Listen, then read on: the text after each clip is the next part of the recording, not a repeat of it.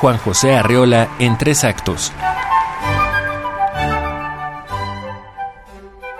Entre los tesoros babilónicos, las insectas come hombres y los viajes en camión, existe una unión finísima aunque poderosa, como una tela de araña en el espacio sideral.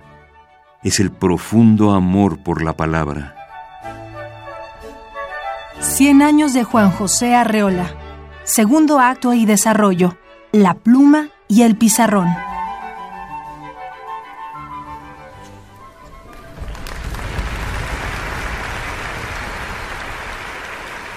No he tenido tiempo de ejercer la literatura, pero he dedicado todas las horas posibles para amarla. Cuando uno construye una frase bella, un pensamiento todavía más bello viene a habitarla. No porque la frase originalmente sea vacía, sino porque la frase es una nostalgia del espíritu que aspira a una concreción en belleza.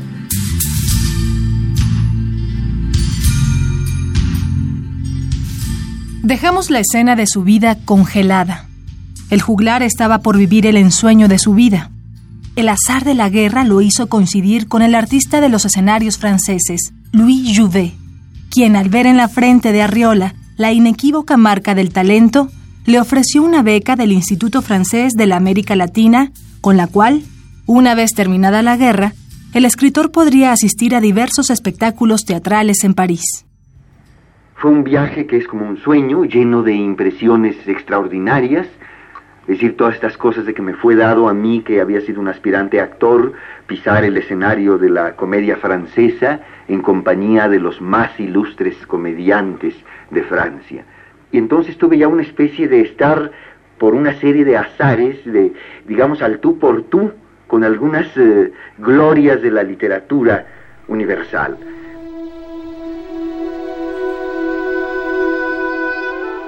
Antes de conocer a Jouvet, la razón por la cual Juan José Arreola había vuelto a Zapotlán el Grande, después de probar las calles de la Ciudad de México, fue una congestión alimenticia que devino en infección intestinal. Era una crisis nerviosa estancada en el estómago que no mejoró con el clima parisiense cuando realizó su viaje en 1945. Las condiciones ambientales, sumadas a una fuerte depresión, aumentaron los malestares de la úlcera por lo que aún debemos pensar si aquella enfermedad tan determinante en su obra se hallaba detrás de su ombligo o en el alma. Volví yo de París prematuramente porque me enfermé. Eso no, no, conviene hablar aquí de una enfermedad que ha sido capital en mi vida.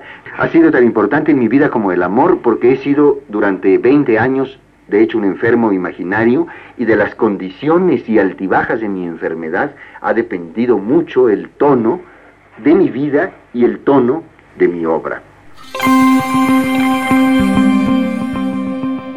Para un hombre que fue su propio maestro de pluma, el trabajo de redactor y corrector en el Departamento Técnico del Fondo de Cultura Económica fue la universidad más adecuada.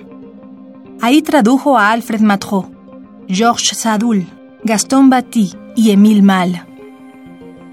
Corre en el mundo editorial una consigna, quizá anónima, que asegura que las traducciones, si son buenas, no son fieles, y si son fieles, no son buenas.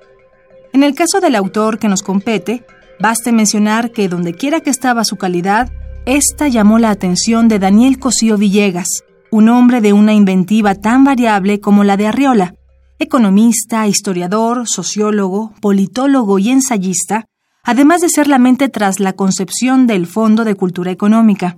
Gracias a él fue que las letras mexicanas vieron publicada la Varia Invención de Juan José Arreola, su primera publicación.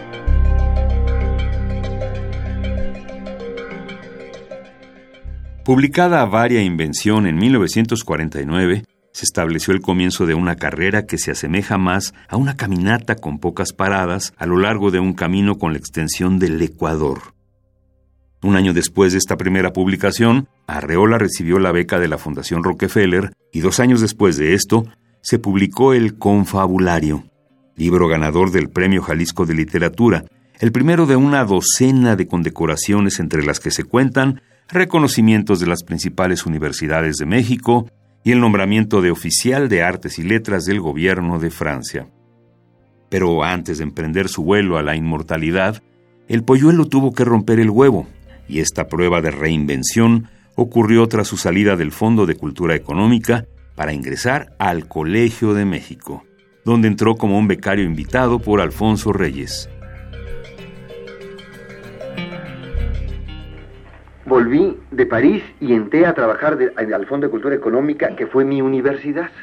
Y en el Colegio de México conocí y me volví a reunir con un grupo de amigos más o menos de mi generación, con los cuales viví una etapa muy importante, que es la etapa que aparece ya en Varia Invención, libro que tiene dos zonas evidentes.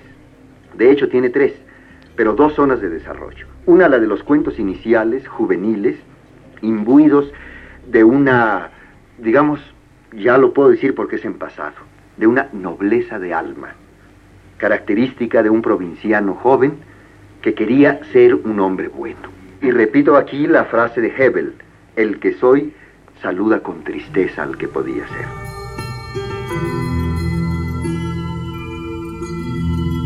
Más de uno estará de acuerdo en que el valor del juglar en este drama no depende de la cantidad de preseas que su pluma le otorgó, no tanto como los libros que llegó a publicar en vida y que se cuentan tan solo con los dedos de las manos.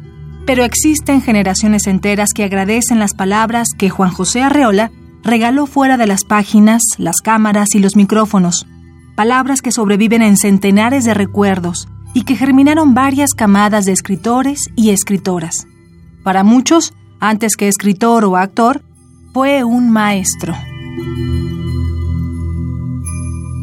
Aquella noche salí disparado como tercero innecesario y estorboso.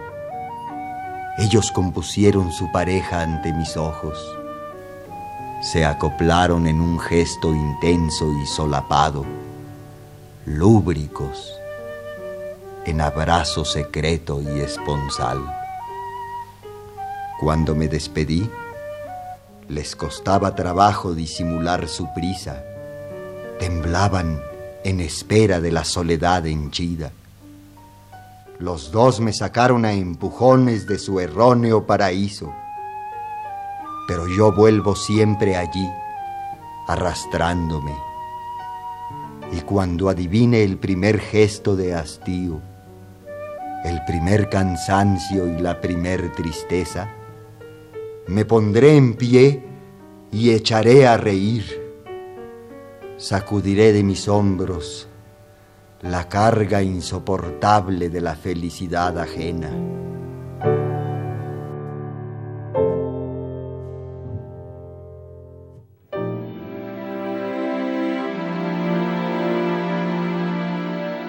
Su amor por la palabra germinó una escritura poco cuantiosa, aunque perfecta de principio a fin. Y cuando el amor crece a tal grado, no puede más que volverse generoso. Por si no bastara su herencia impresa o su legado de enseñanza, le ofreció a la cultura mexicana sus lecturas y la musicalidad de la palabra cuando en 1956 se le ofreció dirigir una compañía teatral que recibió el apoyo de difusión cultural de la UNAM. La agrupación no se limitó a representar textos dramáticos. Era de hecho marcada una tendencia a encontrar la escenificación de todo lo artístico que podía hallarse en algún libro. Ese fue el origen de Poesía en voz alta. En la actualidad, la renovada versión de Poesía en voz alta reúne a todo tipo de artistas de la palabra e intérpretes sonoros de distintos rincones del mundo. La celebración se lleva a cabo en el corazón de Chapultepec, en la Casa del Lago, que desde 2002 lleva el nombre del juglar, quien la inauguró el 15 de septiembre de 1959 por petición de Nabor Carrillo, cuando fue rector de la UNAM.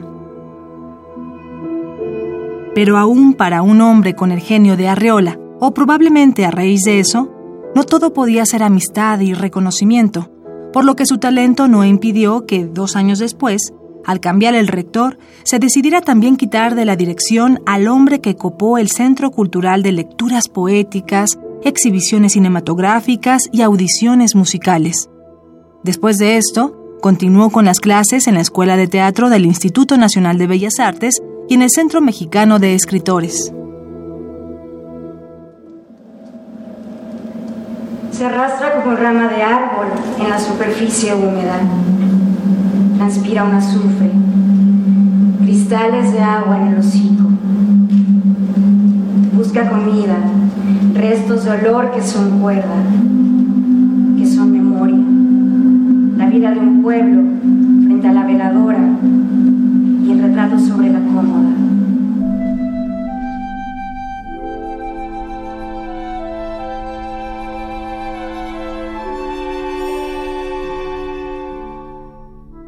El líquido cefalorraquídeo ayuda a mantener flotante el tejido cerebral como un colchón amortiguador.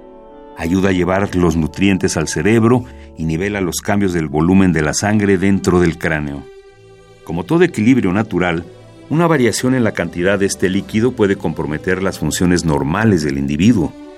En el caso de la hidrocefalia, cuando hay una acumulación excesiva de este líquido en el cerebro, ocasiona una dilatación anormal en los ventrículos del órgano, lo que ocasiona mareos, parálisis, pérdida de la coordinación y la conciencia, hipersomnolencia, visión borrosa e irritabilidad, por mencionar algunos síntomas.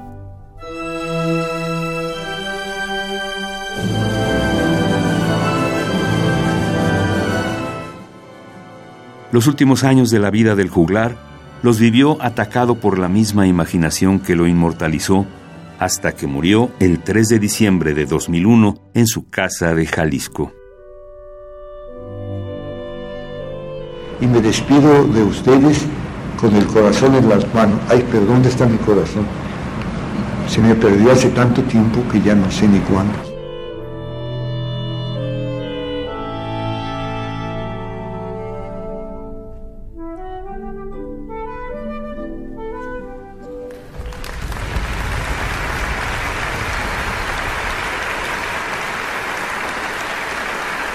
Segundo intermedio.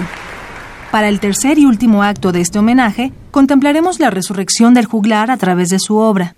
Trataremos de entender los móviles que lo llevaban a cada palabra y analizaremos sus resultados con la visión clínica que solo el oído puede otorgar.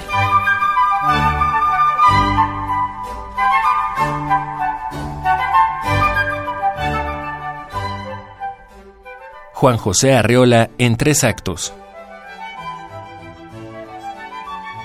Cien años de Juan José Arreola.